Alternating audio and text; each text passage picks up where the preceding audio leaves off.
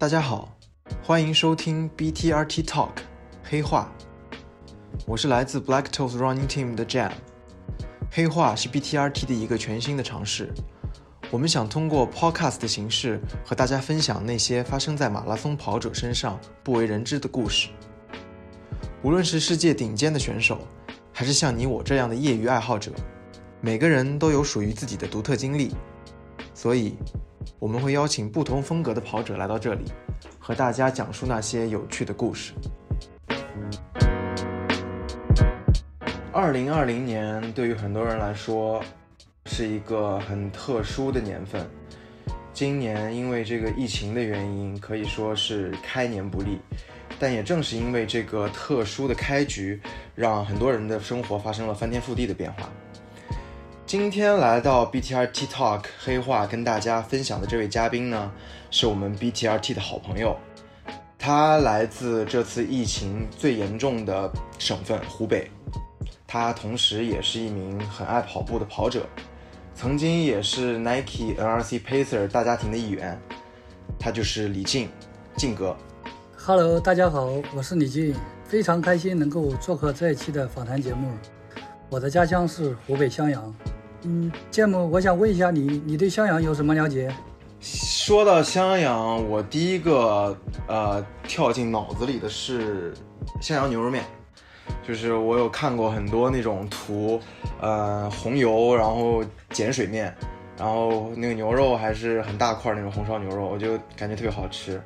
然后就像你说的，关于襄阳，就是金庸在呃《射雕英雄传》里面写的那个，就杨过，呃，不对，是《神雕侠侣》，对，《神雕侠侣》，杨过在呃襄阳城外救郭襄，呃，用黯然销魂掌跟跟金轮法王大战。听到你说襄阳面，其实我也有点流口水的，因为这次回家，我总共也就吃了两次。对，下次去襄阳一定要带我去吃。那必须的。呃，首先我想问问静哥，关于这个跑步的这个话题，你是因为什么样的一个机会开始接触跑步的呢？其实我在很小的时候，那时候我还不知道是有马拉松这个比赛的，我那个时候其实就已经开始在跑步了。嗯，以前上上学或者是放学，基本上也就是连走带跑的回家吧，就是很小的时候。嗯嗯。然后工作的时间呢，那个时候其实也一直有保持跑步的。刚工作的时候，每周两三次吧，每次两到三公里的样子。因为小时候身体也不太好，就特别注重体育锻炼。嗯。刚跑步那会儿也没有配速什么的，对配跑步也没有什么概念的，就是怎么跑着怎么舒服来吧。其实小时候为什么对体育运动感兴趣了，也就是通过，因为我喜欢收听一些体育运动的节目，就是看着那些运动员们就挺积极、挺向上，然后又挺拼搏、挺热血、挺热血的，然后我觉得，哎，好像这个比赛体育运动还蛮有吸引力的，所以说从小就喜欢各种体育运动。我还记得小时候有一次。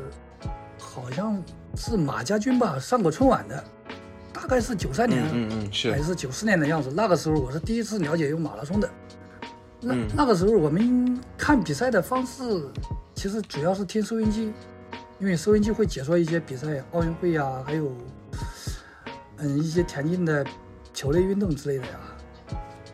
其实我挺羡慕你们的，你们的，你们说？你们小时候看比例看比赛实在是太方便了，有网络了。有电视，对，的确是，的确是。我们，呃，其实在我看，呃，体育的时候，其实我是从 NBA 开始看的，那个时候已经 CCTV 五已经开始转播 NBA 的比赛了，然后还也开始转播，呃，各大田径赛事，所以，呃，在我小时候可能接触，呃，体育赛事是比较比较方便的，对，就像你说。马家军那个我记得很清楚，可能对于现在很多年轻的听众来说，就不太不太熟悉，就比较陌生了已经。对，的确是九三年还是九九四年这样啊，他们那个小品打扑克吧，对吧？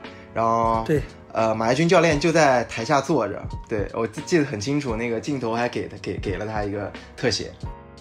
对，对，也就是那个时候我开始知道有马拉松这个项目的。觉得那个时候，马拉松对我来说可能就是天方夜谭吧。四十多公里，从来没有想过嗯自己会去跑那个比赛。是是，哎，你刚才说你小时候看很多这种体育的赛事，那你最喜欢看什么运动的比赛？其实我喜欢体育运动挺广泛的，要说最喜欢看的嘛，田径比赛的话，短跑啊，一百米、两百米、四百米之类的，都挺喜欢看，可以说是最喜欢的了。球类运动嗯当然是 NBA 了。还记得我嗯。读高中的时候，我上课跟我同学，他也喜欢看嗯。NBA，、就我们有一年总决赛，零四年，嗯，那年我记得特别清楚，零四年湖人对对。对活塞。总决赛的对对，总决赛的时候，那年我是高二，也六月份嘛，嗯。我、嗯。我我跟我同学就上课用听收音机的模式把总决赛听完听完了，我操，气死我了，牛逼牛逼，但是气死我了，湖人队嗯输了，因为输了因为那年嗯活塞实在太强大了，而且湖人当时内部是有问题的，大家都都知道吧？是是是的是的，哎，你说湖人输了，那你是谁的球迷？科比还是奥尼尔？当然是科比了。啊、科比啊、科比，那你算看科比看的还算挺早的，因为那个时候科比算是，呃，全联盟可能得分后卫这个位置上，乔丹之后吧，就是乔丹，大家都说他是乔丹继承人嘛，对吧？可能这种打得很好的得分后卫都会有这样一个这样一个称呼。对，那个时候有四大分位嘛，哎，对，是的，是的，是的，是的。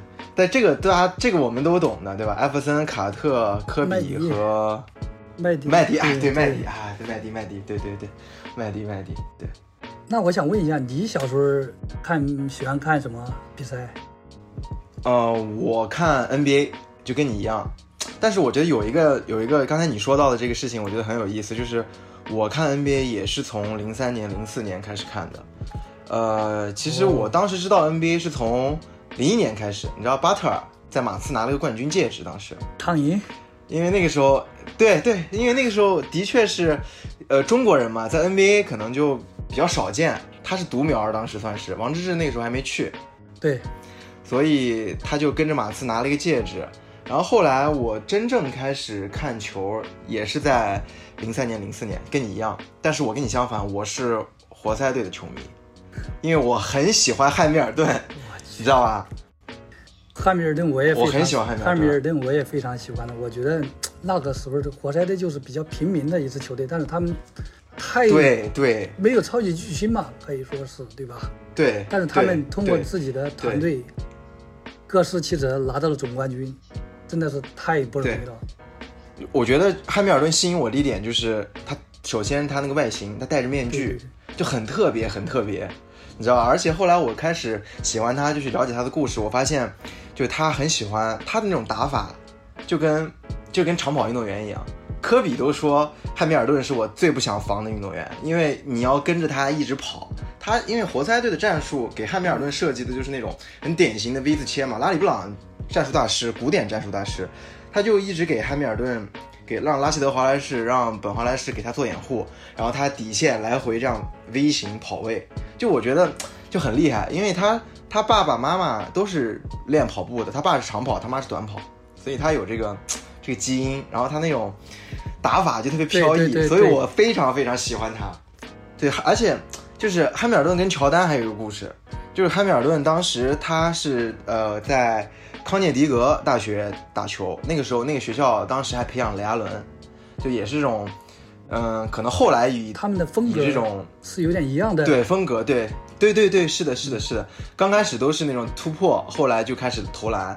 奇才选中之后，他还给乔丹打电话说说我很想加入乔丹这个品牌，然后想穿乔丹鞋。但是乔丹给他说，哎，小小子，你你你等你先进了全明星再说。但后来也是他通过自己的表现。他通过自己的表现赢得了乔丹给他的一份合同，然后顺利加入了乔丹的球乔丹的这个品牌的这个战队。对，这个我还记得还是挺好玩的。对，不服输。哎，那你现在还打球吗？跑步之后？我现在其实打的很少，一年估计两三次吧，因为主要现在嗯不太喜欢对抗激烈的运动了，怕受伤啊。嗯，哎，对，的确，嗯，但是说起打篮球，其就跟你刚说的那个，打篮球其实也是需要要跑步的。我知道 NBA 的一些球星，其实很多人他就跑步的，像以前的雷吉米勒呀、雷阿伦呐，还有是是，还有你哎对，还有你刚说的汉密尔顿呐、然后现在就是库里、嗯库里他们，其实库里对他们都跑步的。另外不跑步的人，他们有些不跑步的，他很多人是喜欢骑自行车的，他们通过骑自行车嗯来提高自己的体能。还有就是一个，我听说过有一个上古神兽张伯伦，他还跑过全马的。啊对还有哦是的，我我听过他，我也我也听过这个这个故事，说他跑跑跑一个全全程马拉松，对，跑的还不慢呢，嗯然后还有咱们中国的足球运动员还跑跑过上海马拉松呢，谁啊？他叫谢辉，谢辉好像谢辉哦哦，好像是一三年的时候他跑过上马的。哦，所以说，我觉得嘛，任何运动其实都离不开跑步的。对对，你说的是，而且我觉得，就是跑步会对很多运动都有一个辅助和加成的作用，尤其是体能方面，对吧？对的，对的，对是个非常好的提升耐力项目的运动。对，我跟靖哥是怎么认识的呢？我很呃记得非常清楚，这个又要说回当年 Nike NRC 的上马训练营了，在后滩那个长距离。嗯、就是在那场长距离，我认识了磊哥，然后认识了大河，还有潘，然后但在那同时也是在那一场，我见到了靖哥，因为靖哥当时是 pacer，嗯、那个时候呃每一场这种长距离 NRC 的活动开始之前，pacer 都会站在所有报名参加。呃，这是这个活动的跑者前面，然后跟大家来介绍自己，然后顺便还说自己是哪一个配速的领跑配速员。我记得靖哥非常清楚，他就当时在呃那个队列里面，然后那是我第一次见到靖哥。那我想问靖哥，你是通过一个什么样的机会能够接触到 NR Nike NRC，或者说加入到 Nike NRC Pacer 的这个大家庭呢？加入 NRC Pacer 的时候，其实已经做过一年的上海马拉松的 Pacer 了。哦，是吗？一四年的上海马拉松的时候，我已经做过一年的上马 Pacer 了。嗯那是我第一次跑全马，嗯当然也是我第一次做 Pacer。嗯感觉那个时候其实还是有点自高自大的，嗯对马拉松认识也很浅薄，嗯可以说是一无所知吧。所以我当时第一次做 pacer，也是第一次跑全马，报的居然是三三零的 pacer。哦，你挺凶的。当然呢，也没有完成任务，最后跑到三三四，嗯其实还挺遗憾的。然后我一五年又去做了上马三三零的 pacer，、嗯最后我稳稳的完成了任务，嗯嗯弥补了这个遗憾。牛逼。一五年刚好也是 NRC 成立的那一年，嗯。大概一五年夏天七月底的时候，我接到一个达胜的电话，嗯。那边的电话对我说，耐克要做一个项目，需要嗯。pacer。嗯。当时我也不知道这 pacer 具体是干什么的，嗯。反正他们就我问我平时晚上有没有空之类的。嗯。那时候也不知道具体是是干什么嘛，嗯。就挺好奇的。嗯然后后来他们就召集大家去开了一次会，嗯介绍了一些 NRC 具体到底是做什么的。嗯通过他们的介绍了解到，NRC 其实是一一种课程，就是有专业的教练嗯和 pacer 去带领大众跑者嗯去完成每一次的跑步训练。嗯我感觉这个项目其实就有点像公益项目一样，嗯嗯嗯还挺适合自己的。嗯，说实话，干这个活儿你得讲诚信嘛，诚信诚信，因对为，嗯。因为计划规定的配速是什么配速，你代课的时候你就必须得按照配速去跑，不然这样的话，有的跑者肯定会跑不下来，是，对吧？这样就对他们不太好。嗯。还有就是你做这个工作呢，得有奉献和服务意识。对对，那个时候感觉自己通过一年的训练，感觉自己的配速还挺稳、挺靠谱的，嗯。自己也能够胜任这个工作，然后就去报名参加了。嗯我想问一下你，你说你刚才参加过 NRC 线下的跑步训练，嗯那你对 pacer 的认知又是什么样的，节目啊？首先是这样说，呃，我有点佩服 Pacer 的，就是尤其是那些比赛的 Pacer，Nike 每一年在上马都会有一些 Pacer 方阵来带着大家一起跑，就是我觉得还是蛮佩服他们的。怎么说呢？首先我觉得他们有就像你说的牺牲奉献的精神，精神，呃，牺牲自己的比赛机会来帮更多的人完成他们的目标。而且在每一次这个 NRC 活动时候，我看到你们穿着 Pacer 的衣服，站在这个大众跑者的面前，我觉得还是挺光荣的一件事儿。嗯，就是真的会帮了很多很多人，尤其在比赛啊，你带着大家一起冲线，就我感觉那种就是给自己一个交代，也是给大家一个交代的那种感觉。而且有一次，其实对对的，对，而且其实不瞒你说，我也之前有报名过这个 Pacer 的这个选拔，但是没选上，就是一六年，一六年，一六年。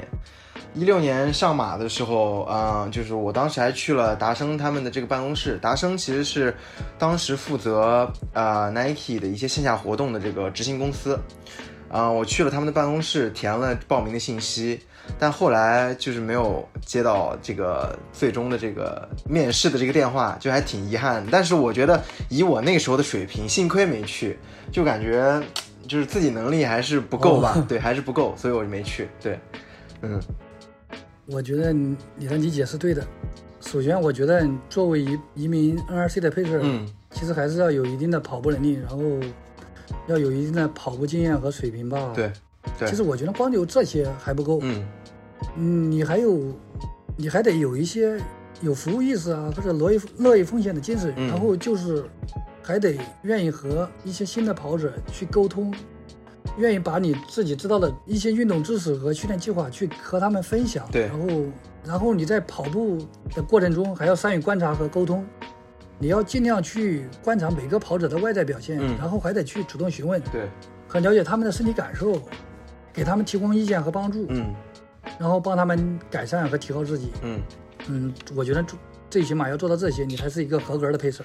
的确，的确，因为就像，嗯、在 BTRT 当中，马老师，嗯、你经常会带着马老师一起跑，呃，呃强度课也好，配速课也好，对吧？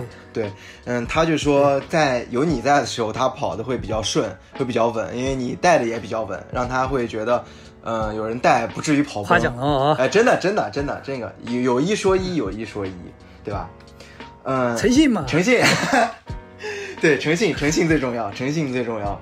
对，我觉得你做配色，嗯，其实是别人是信任你才会找你当配色，对吧是我觉得你就要对得起这份这份信任，是是，对吧？。对对，其实我做了五年的上马配色，嗯我觉得我还是挺自豪的。嗯嗯，的确，就五年上马，相当于 Nike 跟上马的一个签约，五年，五年为一个周期，对吧？至少在这个周期，对对对，你见证了这个上马的这个发展，对吧？还是我觉得还挺牛逼的，挺牛逼，真挺牛逼的。嗯，也见证了很多跑者的进步。现在有很多跑者，以前我能带他们，现在我已经带不了了。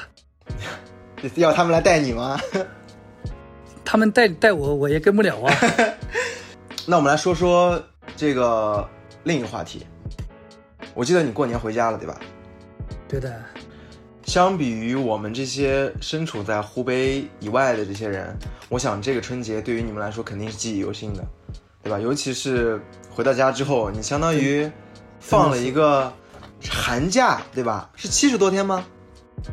超级长的寒假，七十五天，我记得太清楚了，嗯可能是这辈子永远就不会忘记吧。嗯我们是一月十七号放的假，嗯然后我买的票呢是一月十八号凌晨一点的高铁，嗯十七号下班后，我本来准备先回家睡一觉嘛，嗯嗯然后再去虹虹桥火车站的，嗯因为可能是要回家了，嗯有点兴奋，也没睡着。嗯 因为对于我们外地人来说，其实每年回家还是挺期盼的嘛。的确的确，嗯，没睡着，然后那天晚上，嗯，出发前还在外面跑了个两 K 的小强度，就嗯四五个四五个两 K 吧。嗯。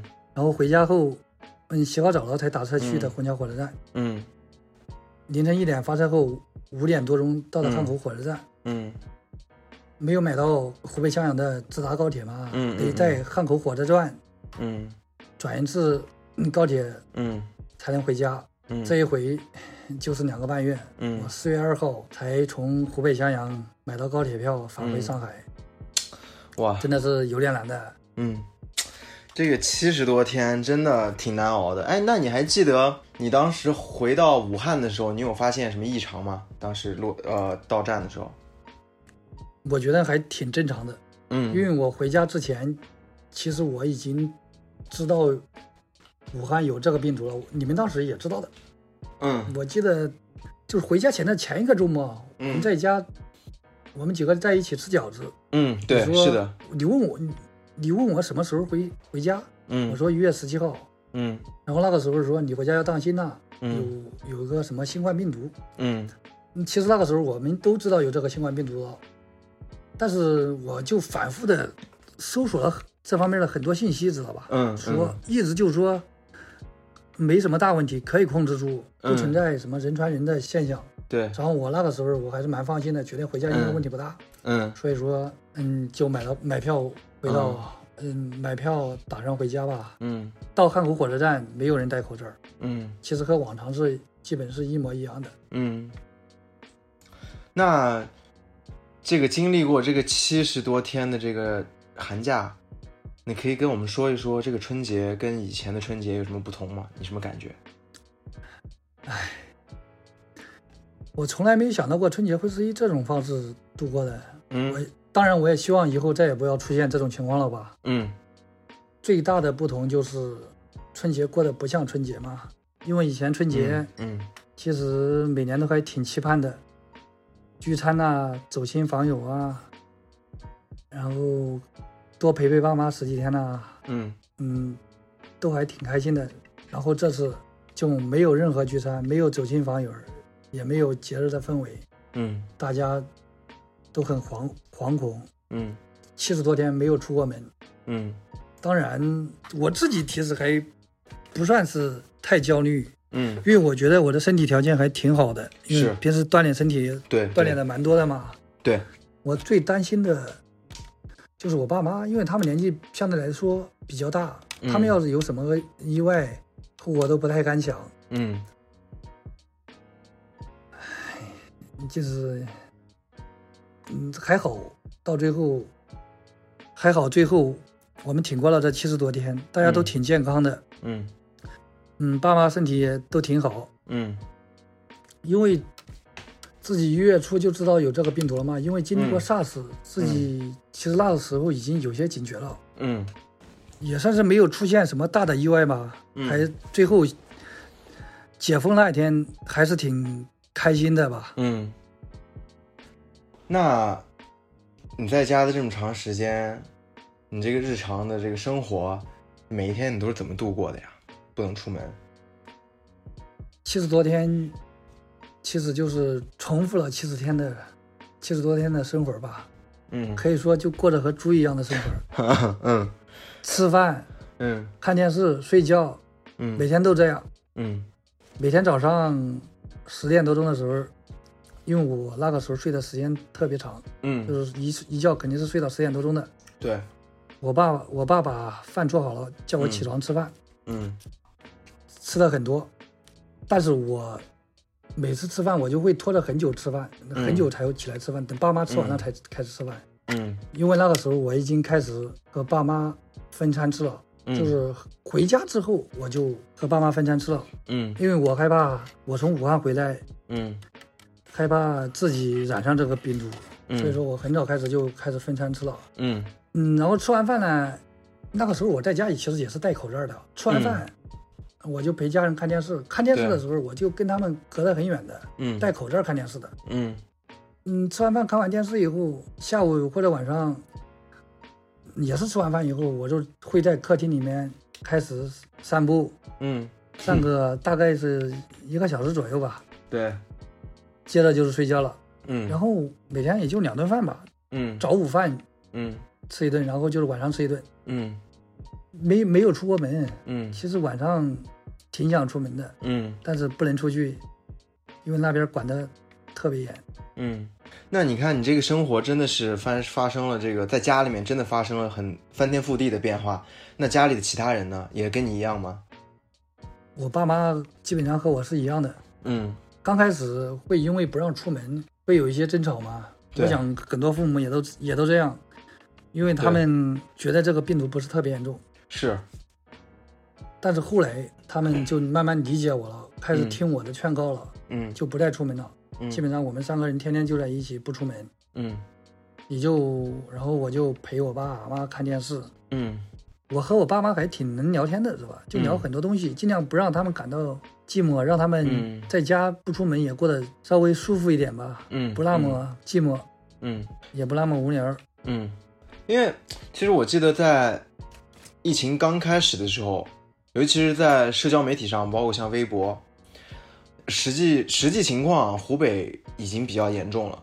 而且那个时候在群里，我那个时候我已经就是要即将要从上海回到新疆，我在群里面，呃，我就看你会经常跟我们说，就说家里人是是什么情况，呃，还不太在意这个病毒的这个扩散，就大家还，尤其是老一辈人就觉得啊，这个不不拿不不拿这个当回事儿，但你的态度就非常坚决，坚决不让家人跟外人接触，即便是走亲戚也不行，甚至年夜饭你都说不行就取消，咱别吃了，呃，什么都比不上健康对重要，对吧？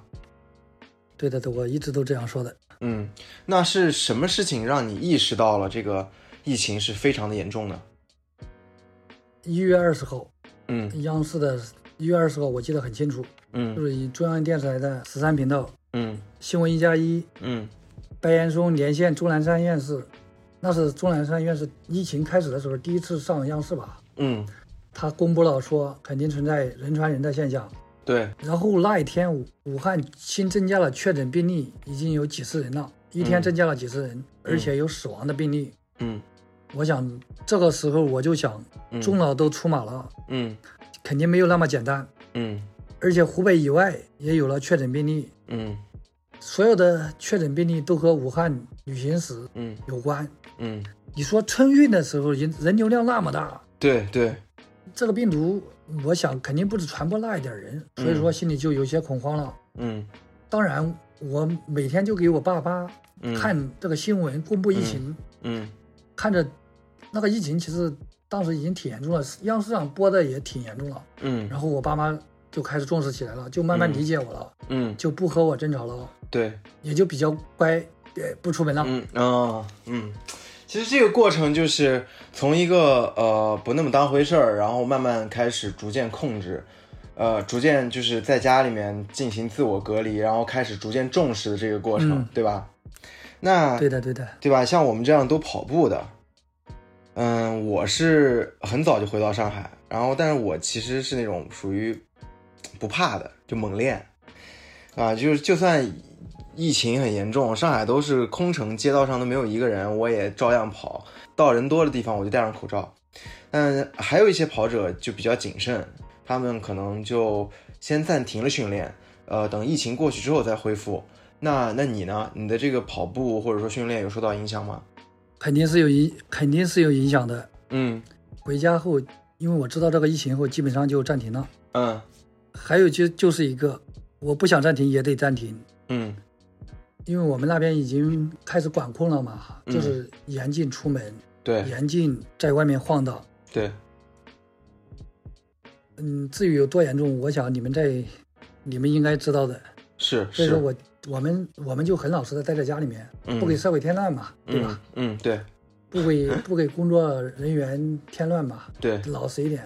是，暂停了一段时间以后，嗯。大概有二十多天吧，嗯。然后我觉得，嗯，以前运动那么多，嗯。其实应该慢慢捡起来吧。当然没有出门了，是。就是在家嗯。在家爬爬楼梯，嗯。嗯，散散步之类的，每天大概搞个一个小时，嗯。就是保持一下最基本的运动量吧，也就可能也对免疫力提高有一点帮助，嗯，对吧？对，然后在家基本七十多天基本上就是这样的，在家散步，然后在家爬楼梯，嗯保持保持基本的运动量，嗯一直到解封以后。嗯，我其实对。对，的确，很多跑者也像你一样，可能在这段时间就暂停了训练跟跑步，然后选转而选择用其他的方式，呃，去代替跑跑步，在家快走也好，然后进行一些力量训练也好。嗯，其实我回到新疆，对吧？我回到新疆之后，嗯，其新疆比较冷，然后新疆就是可能疫情没有那么严重，我还是会出来出来跑步，但是其实街上也街上也没什么人。对，那我想问问你，就是你身边有没有什么让你印象深刻的故事？嗯，让我想想吧。嗯嗯我大概有两件事对我印象特别深刻，其实就是发生在我、一件事发生在我身边的事，然后嗯。另一件就是我网络上看到的一个视频。嗯。第一件就是发生在我身边的事情，就是我觉得我的那些疫情防控指挥部工作的同学，嗯，他们都是公务员，对，他们实在是太辛苦了。他们在我们封城防控期间三个多月，嗯。基本一天假都没有放。嗯。他们每个人负责一个片区，嗯。刚开始的时候，他们等于每每个小区挨家挨户登记人员的信息，嗯。经常工作到天亮，嗯。然后还有帮那些小区的人采购物资啊，嗯。宣宣传防防控知识啊，嗯。他们真的是太辛苦了。嗯。有的一一个小区反正就几个人，嗯。所有的日常全日常啊、生活啊，还有生活物资的配送啊，全是靠他们，然后一些信息的统计全得靠他们。嗯，我我就经常看到我一个高中同学，嗯。他发了一张照片，嗯。这张照片上面是小区门口灯还亮着，但是嗯天已经蒙蒙亮那个嗯。图场景，嗯。下面说的话是天总会亮的，嗯。时间是凌晨五点多，嗯。那个时候他工工作刚下班，嗯。他就说天总会亮的。嗯，我看到这一刻，我都，其实我有点想哭的，我太心疼他们了，真的真在的真的，他们他们付出的太多了。嗯嗯。另外一件就是网上看的那个视频，一个湖北天门的卡车司机，对，记得没错的话，好像叫肖红斌吧，嗯他在高速公路上流浪了，嗯，他在高速公路上流浪了二十多天，嗯。天天开车，也不知道去哪，因为所有的高速出口都封了，封了。不让他下。嗯。二十多天他也没怎么休息，每天基本上都是吃泡面，嗯。后来钱也用完了。对，万幸的就是他最后遇到了警察，嗯。汉中的警察、嗯。交警，嗯。了解到他的情况以后，给他提供了帮助。嗯。后来等解封之后，嗯。我又关注到，嗯。我因为我一直都关注这个人的消息。后来解封后，果然解封后他安全回家了，又嗯。播上了视频。嗯。我觉得真的是谢天谢地了，嗯。而且他一家都指望他一个人养家糊口，儿子马上就要上初中了，嗯，这要是真出什么事儿，后果难以想象。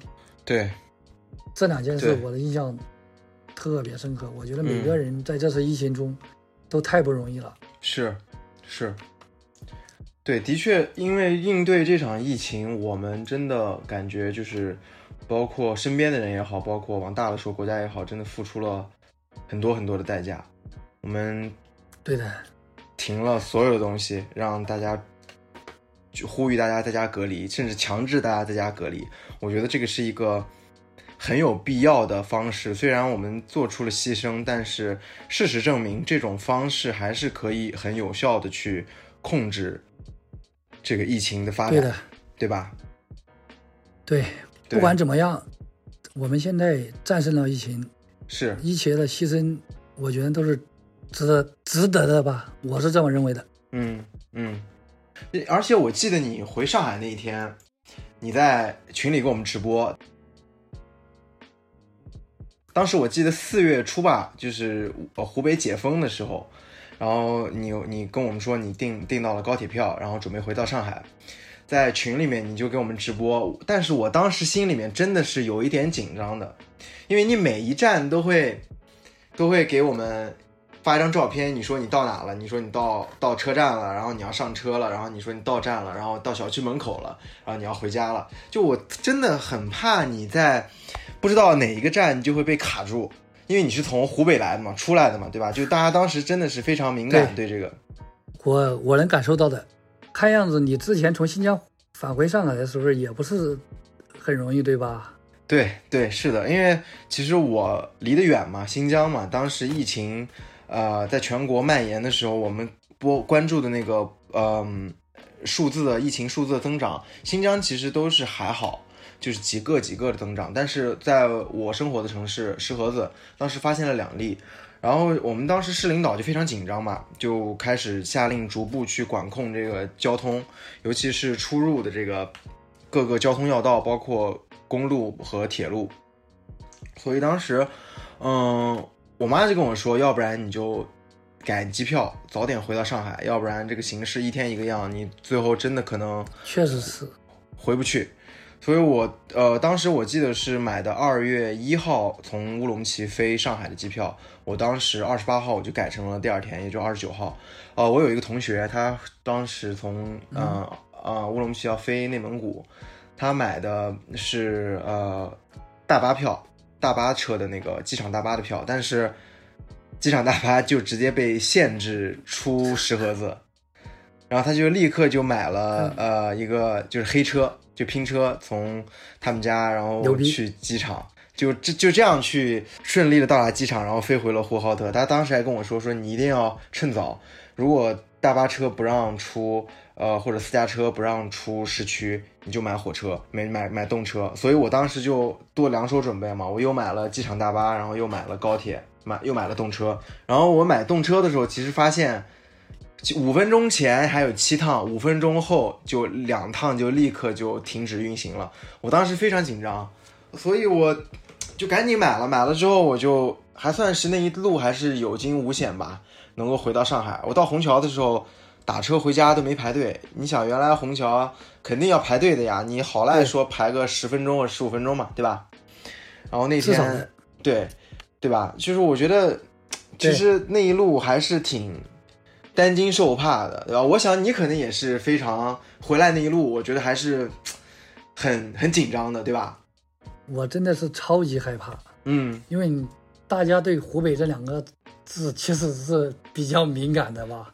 对对对，而且刚解封后，一直有地方报道湖北，嗯，去外地返工的，对，不让进去之类的，然后劝返之类的，就是你下不了高速，是直接被劝返了，对，然后就一直耗着。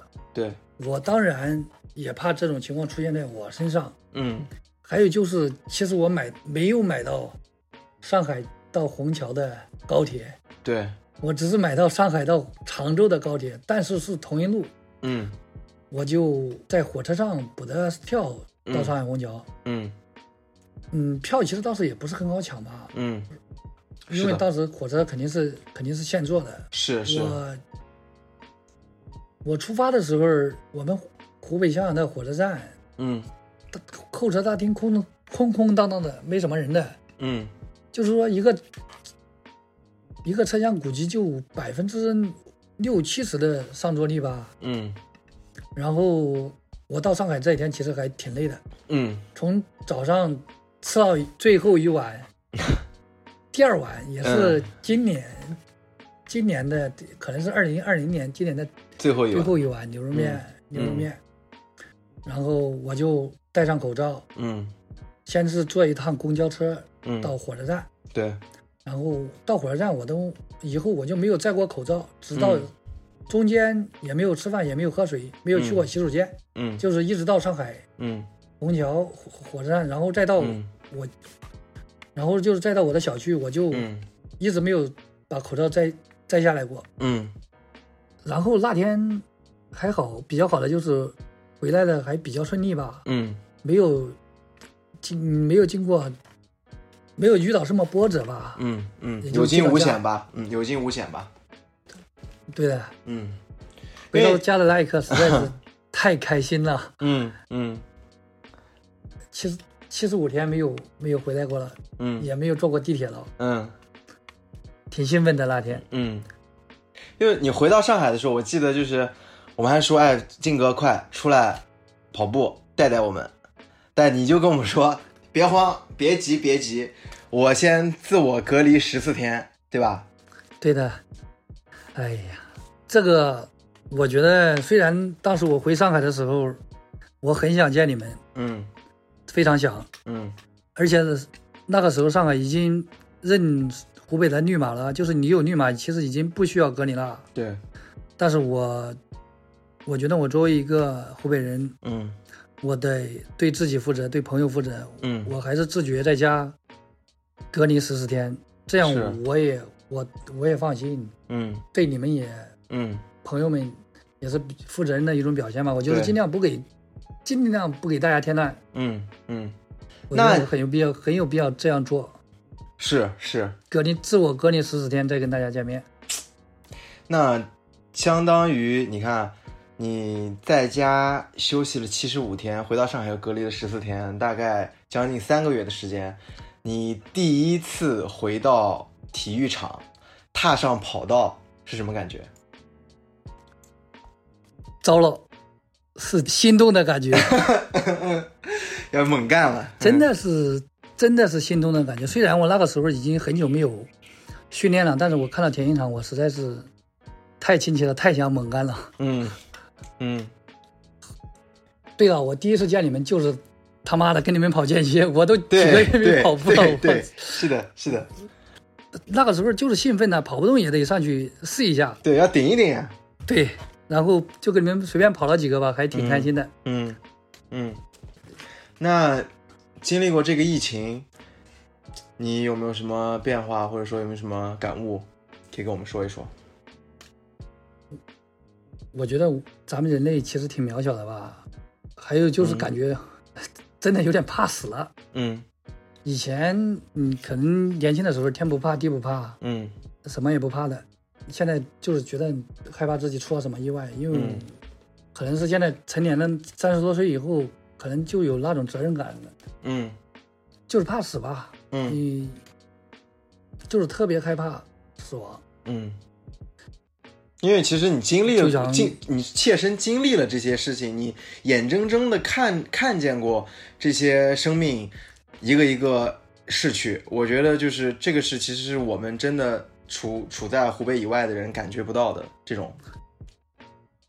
对的，嗯可能是真的。我现在其实有点已经有点说不出话了，嗯，就是我真的我见的太多了，就是看见到生生死离生死其实挺近的时候，你就会觉得你还是害怕的。嗯，恐惧。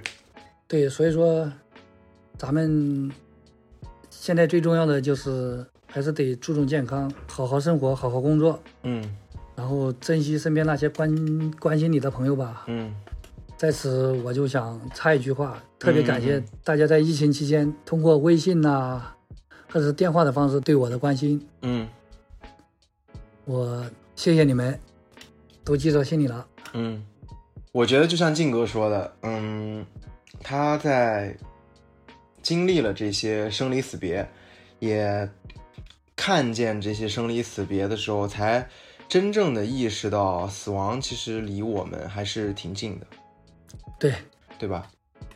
就我有时候你就觉得好好的一个人，怎么突然就没了的这种感觉，嗯知道吧？嗯其实我我武汉有同学的，嗯可能有亲人去世了，嗯，我了解到的，知道吧？嗯嗯，是我因为我我觉得这个话题还是挺敏感的，因为我在微博上有看到过一张照片，就是在那个殡仪馆，就我我我其实觉得殡仪馆排队这个事情真的是就非常非常非常的触动吧，看到那个画面，就大家抱着自己自己这个亲人的遗像和骨灰，就我觉得真的是有种说不出来的滋味儿。就嗯当这些不可预测的天灾也好，对吧？就是无论是天灾还是人祸也好，就降临到我们身上的时候，我们真的是非常无力的。对，其实那个时间我不是看，不仅仅是看到你刚才说的那张殡仪馆的照片，其实嗯我在后来解封以后，知道吧？嗯我看到我们那边的街上就很多店关门呐、嗯街上其实还是没有什么人的，嗯心里就跟你刚才说的那种感觉一样，感就挺触动，嗯。也不是也不知道说什么，嗯。就是挺失落吧，失落的那种感觉。嗯，好在现在的情况越来越好，对，可能就是因为我现在可能也是回来了，嗯。看不到那些场景，嗯。就心态面的呃心情已经转变了很多。嗯，但是你真处在那个环境中，你肯定不会这种感觉的。是是，但我我觉得其实你给我们的感觉还是那种挺挺乐观的，就无论是你在在家里面的时候，你包括你跟我说你对父母的那些苦口婆心的劝说，对吧？就我觉得你你还是相信我们可以去克服这个难关，一起去把这个坎儿迈过去的。我觉得这点就是乐观真的非常重要，信心真的非常重要。对，我觉得就是在疫情期间，不不仅仅是对你身体上的磨砺，也是对你心理上的磨练吧。我觉得只有你心理上觉得能够有信心战胜这个疫情，对，你的身体免疫力啊才会越来越好，你才是能更能够是。有能力去战胜这个疫情吧。我觉得心态还是特别特别特别重要的。是的，而且这次疫情其实也让我们意识到了这个，呃，运动对于大家的这个对对对，身体有非常大的一个帮助。你你有一个好的强健的体魄，你有一个良好的抵抗力或者免疫力，真的会对你的生活或者说对你的健康有一个非常非常大的一个支持。对对对，所以说锻炼身体确实是个好事情。嗯所以说，一直我一直是这样说的，也一直是这样做的。嗯。那么其实今天我们还有最后一个问题，靖哥明天跑什么呀？问，别问，问就是诚信有氧。来，诚信有氧，OK。等一下我嗯我看一下我的课表啊。嗯，好的，好的，好的。我操，明天居然不是诚信有氧，明天跑速度跑速度啊，跑速度，带一下我吧。带你怎么带你啊？我们要不去找强者吧？可以，可以，强者，强者，强者可以带的，强者可以的，强者这次这段时间真的练得很猛，练得很猛，嗯，强者可以的。好的，那我们今天的节目就先到这里了。